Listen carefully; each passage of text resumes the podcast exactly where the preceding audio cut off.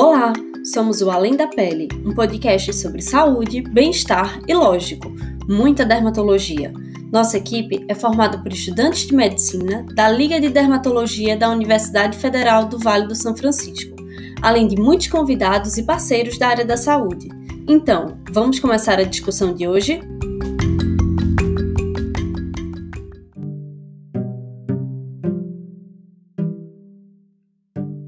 Oi, pessoal, tudo bom com vocês? Aqui quem fala é Cleus Andrade. Hoje nós vamos bater um papo sobre um tema muito importante e que abrange diversas áreas da clínica médica: o lúpus eritematoso sistêmico. Vocês já ouviram falar? Conhece alguém que tem esse diagnóstico? O lúpus é uma doença autoimune multissistêmica crônica cuja característica mais marcante do ponto de vista clínico e patológico é o desenvolvimento de focos inflamatórios em vários tecidos e órgãos. A doença evolui com períodos de exacerbações e remissões, comprometendo principalmente a pele, mas também pode acometer articulações, serosas, glomérulos e o sistema nervoso central. E vocês sabem por que o nome é lúpus? Deixa eu explicar um pouquinho. O termo lupus, que significa lobo, que vem do latim, foi empregado pela primeira vez na Idade Média para descrever as lesões cutâneas de surgimento espontâneo que lembravam as mordidas de lobo. E em 1846, o médico vienense Von Hebra desenvolveu um padrão de dermatite em asa de borboleta, denominando-o lupus eritematoso. Não é à toa que o acometimento dermatológico deu origem ao nome a doença, pois costuma ser o sintoma mais recorrente e muitas vezes é o responsável pelo pontapé inicial no diagnóstico desses pacientes. As lesões do lúpus podem ser classificadas como específicas e não específicas, em função da presença ou não de infiltrado inflamatório distribuído ao longo da junção dermoepidérmica na biópsia da pele. As lesões específicas ainda podem ser divididas em agudas, subagudas e crônicas. E para conversarmos um pouco mais sobre esse assunto tão vasto e tão importante, nós convidamos a doutora Marcela Mendonça. Ela é dermatologista e vai conversar um pouco com a gente, esclarecer algumas dúvidas. Doutora Marcela, é um prazer tê-la aqui em nosso podcast. Doutora, o lúpus é o principal representante de um grupo importante de doenças, o das colagenoses. Quais são as características patológicas dessa doença?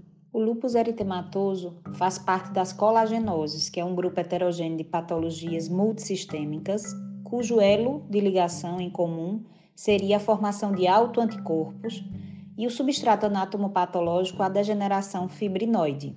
Qual é o perfil epidemiológico dos pacientes que apresentam essa doença? Acomete preferencialmente mulheres jovens entre 18 e 30 anos, independentemente do grupo racial porém parecem ser mais graves em negros, não só pelo comprometimento renal, mas também pela aparência inestética das lesões cutâneas. Pode aparecer em qualquer faixa etária, incluindo recém-nascidos, crianças e idosos, e acometem menos, porém podem acometer o sexo masculino. Doutora, quais são os fatores envolvidos no desenvolvimento do lúpus? É uma doença de etiologia parcialmente desconhecida, multifatorial, onde existe a formação de autoanticorpos dirigidos contra diferentes organelas, tanto intranucleares quanto citoplasmáticas.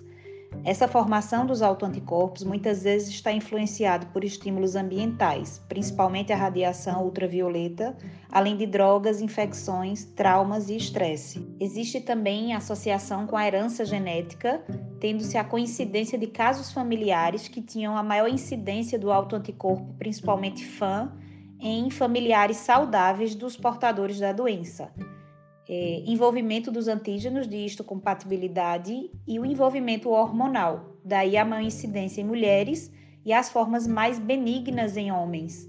Também o agravamento durante a gestação, quando os níveis de estrogênio estão maiores, como se a testosterona atuasse como um elemento protetor da doença. A forma sistêmica é menos comum em europeus quando comparadas aos africanos, asiáticos e hispanos, Portanto, há fatores genéticos, ambientais, socioculturais e sociodemográficos envolvidos. Em relação ao diagnóstico agora, como ele pode ser feito? Ao fazermos os diagnósticos de lesões cutâneas de lúpus, temos que pensar e buscar um diagnóstico para excluir o lúpus sistêmico. Nas formas agudas, temos que considerar sempre como lúpus sistêmico ou que possa vir a acontecer. Nas lesões do subagudo, a probabilidade de encontrarmos sistêmico é 50% dos casos. E das lesões inespecíficas, pensar quando exista vasculite, eritema nodoso, como se já houvesse alguma, algum comprometimento sistêmico. Portanto, para fazermos diagnósticos diferenciais, vai depender se essas lesões são iniciais ou mais tardias. Né? Nas lesões iniciais, podemos pensar em granuloma facial, sarcoidose, linfomas, infiltrado linfocítico de Gessner. Já nas tardias, normalmente líquen plano hipertrófico, pode-se pensar também em sarcoidose. Doutora Marcela, como o próprio nome já diz, o lúpus acomete muitos sistemas em relação à pele, quais são os principais achados que nós podemos encontrar? É uma doença multissistêmica cujos principais órgãos de choque são a pele, os rins e as articulações.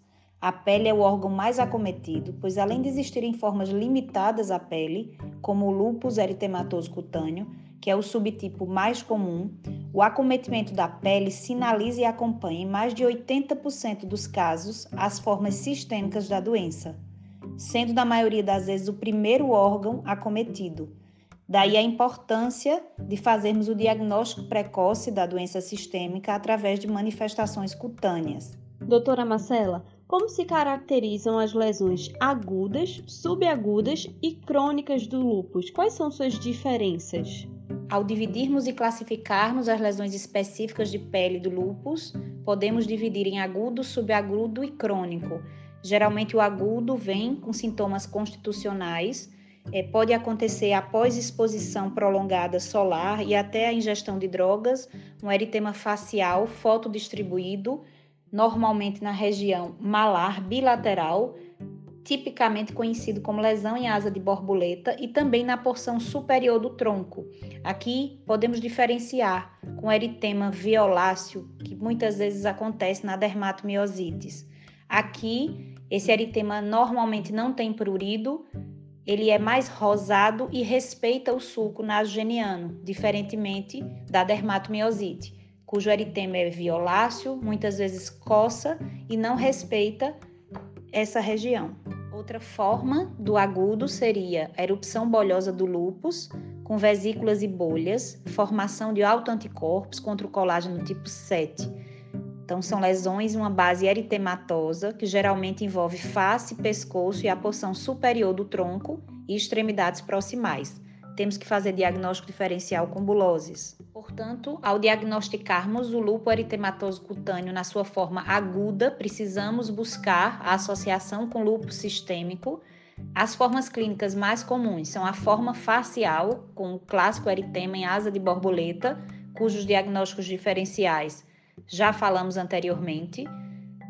O fotodistribuído, que pode ser uma erupção exantemática ou urticariforme naquelas áreas fotoexpostas, parte superior do tronco, extensora dos braços e das mãos, preservando os nós dos dedos, também fazendo diagnóstico diferencial com a dermatomiosite, onde ela não preserva essa região, e pode ser a forma disseminada. O lúpus eritematoso cutâneo subagudo normalmente tem o clássico com forma anular e pápula escamosa. Então são erupções que não deixam cicatrizes, são anulares ou até pápula escamosas em locais de fotodistribuição, preferencialmente na parte superior do tronco, parte externa superior dos braços e lateral do pescoço, antebraços e mãos geralmente poupa a porção médio-facial. Ainda falando sobre o lúpus eritematoso subagudo, encontramos o lúpus eritematoso neonatal. Acontece em lactentes, né, cuja mãe tem o autoanticorpo, ou anti-RO SSA, faz essa transferência fetal e em 98% o feto tem esse anticorpo. 1 a 5% desses terão filhos com lúpus eritematoso neonatal. O risco aumenta em gestações subsequentes de 10 a 25%. As lesões preferencialmente são no rosto e na região periorbital e podem ser atróficas. Isso é o tipo de lúpus subagudo e algumas manifestações internas que podem existir são bloqueio cardíaco congênito, podendo dar uma miocardiopatia, doença hepatobiliar, trombocitopenias, macrocefalia ou displasias esqueléticas. Portanto, investigar, obviamente, no recém-nascido, com eletro, eco, é, exames seriados da função hepática. E se o bloqueio ocorrer, normalmente o RN precisa de um marca-passo. Lúpus eritematoso cutâneo crônico, vamos poder falar de quadros clínicos como lúpus eritematoso discoide, o lúpus eritematoso túmido, a paniculite lúpica e o lúpus pérneo. Então, iniciamos com o lúpus eritematoso discoide, que é a manifestação cutânea mais comum do lúpus eritematoso. Aproximadamente de 5 a 10% vão ter o desenvolvimento da forma sistêmica, então pode acontecer de ser manifestação do sistêmico. As formas é, clínicas variam entre a localizada, que é a mais comum, tem o envolvimento de cabeça e pescoço, e menos de 5% do risco de ter a forma sistêmica. Já a forma disseminada, que é além da cabeça e do pescoço, né, onde toma extremidades e o tronco, pode desenvolver, desenvolver o lúpus sistêmico em 20%, e a forma hipertrófica, que é a incomum, prefere as partes de extensora dos braços mais do que a face e também a parte superior do tronco. Então, existem aquelas lesões como uma crosta grossa, sobrejacente ou na periferia das lesões, que parecem muitas vezes uma queratose actínica hipertrófica, pode até aparentar um SEC ou um, ou um líquen plano hipertrófico. As lesões iniciais podem ser placas inflamadas endurecidas com eritema e crosta, já nas mais estabelecidas, encontramos tampões córneos foliculares, atrofia, cicatrizes, áreas de alopecia, despigmentação.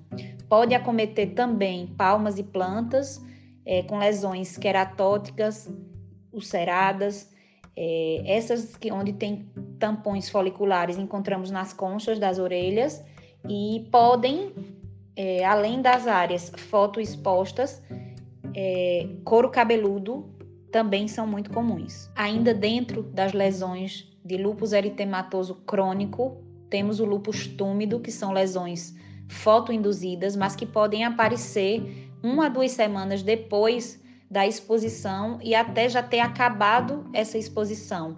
São lesões mais comuns na face, na porção superior do tronco, menos de 1% desenvolve lúpus sistêmico. A gente discute muito se se sobrepõe ao infiltrado linfocítico de Gessner, a uma mucinose, então os diagnósticos diferenciais são com essas patologias. Muitas vezes estão ausentes aqui as crostas, os tampões foliculares, é, formação de cicatrizes e atrofia mais difícil. Continuando, falando-se em lúpus eritematoso cutâneo crônico, temos a paniculite lúpica, que inicialmente existe uma inflamação na gordura subcutânea e termina resultando em lipoatrofia. Às vezes, há lesões de lúpus discoide sobrejacente, que é o que a gente chama de lúpus profundo. Os locais mais acometidos são a face, a parte externa dos braços, parte superior dos troncos, as mamas, as nádegas, as coxas, portanto, em locais onde se tem um maior índice de gordura. E por último, e não menos importante, vamos falar do lúpus pérneo, que também faz parte das lesões de lúpus eritematoso cutâneo crônico.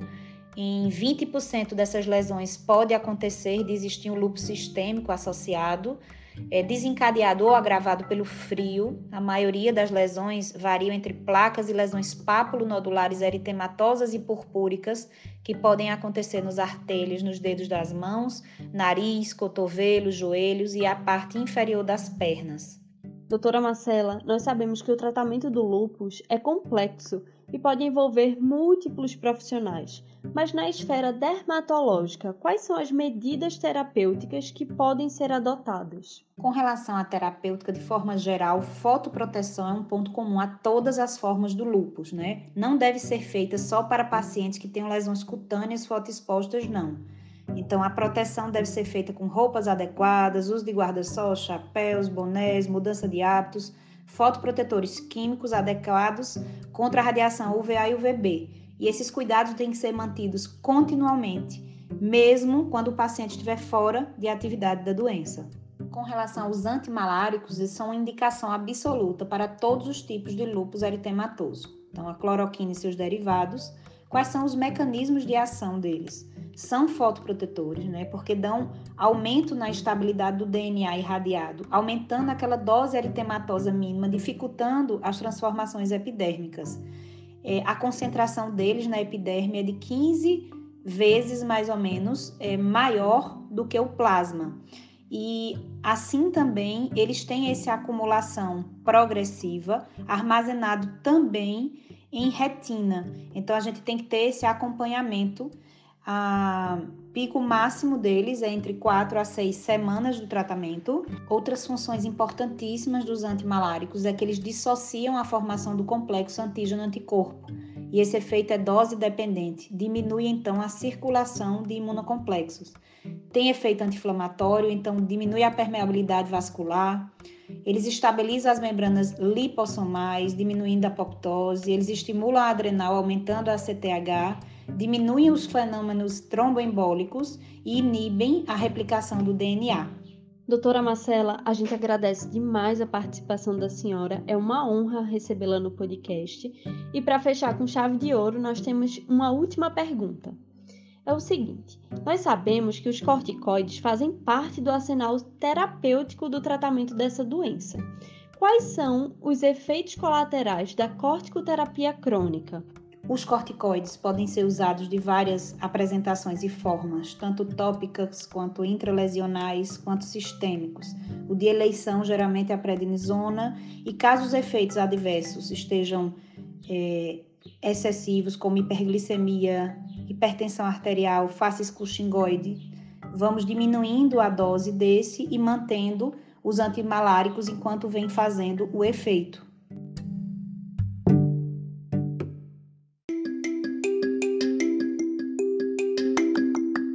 Isso, pessoal. Obrigada por terem ficado com a gente até agora. Não se esqueçam de nos seguir no Instagram, laderme_univasf. Por lá estamos sempre postando conteúdo de qualidade. E podem entrar em contato com a gente por direct ou através do e-mail ladermeunivasf.gmail.com. Até o próximo episódio!